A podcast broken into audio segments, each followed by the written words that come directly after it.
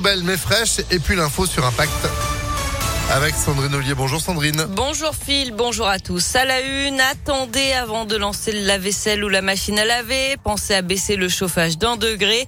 RTE appelle les particuliers et les entreprises à limiter leur consommation d'électricité ce matin, particulièrement jusqu'à 10 heures.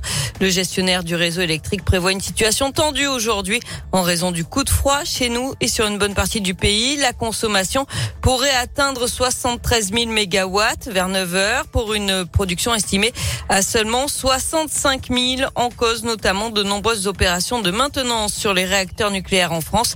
Près de la moitié sont actuellement indisponibles. Ils veulent à nouveau bloquer la raffinerie de Fézin après l'action du 21 mars. Un nouvel appel est lancé euh, pour ce mercredi par les agriculteurs et les routiers.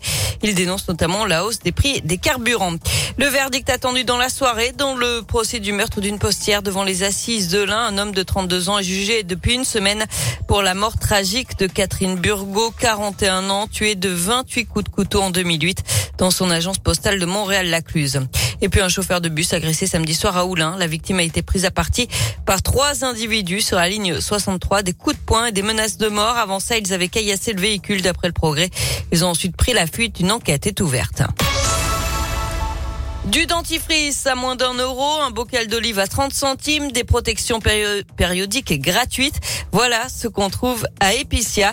Cette nouvelle épicerie sociale et solidaire a été inaugurée lundi dernier à l'université Lyon 3 au sous-sol de la manufacture des tabacs et s'apprête à accueillir ses premiers clients.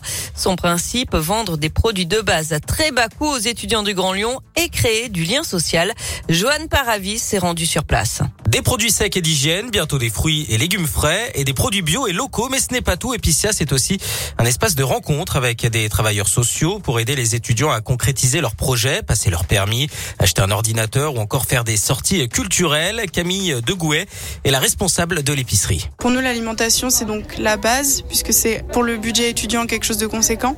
Mais notre second vraiment important objectif, c'est de promouvoir en fait euh, les rapports humains qui ont beaucoup été mis à mal. On va pas juste venir venir ici faire ses courses et repartir. On va pouvoir ici échanger, rencontrer des gens. Des ateliers seront organisés sur euh, l'alimentation, la précarité menstruelle ou encore les CV. Les étudiants ciblés ont un reste à vivre de seulement 8 euros. L'université veut mieux les accompagner et a donc prêté un local.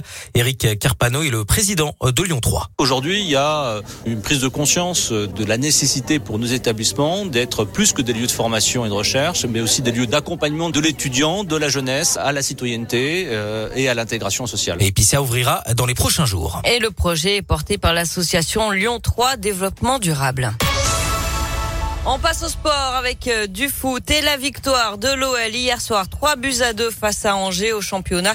Lyon est 9e de Ligue 1 du basket également avec la belle victoire de l'Esvel hier soir face au Portel 85 à 65.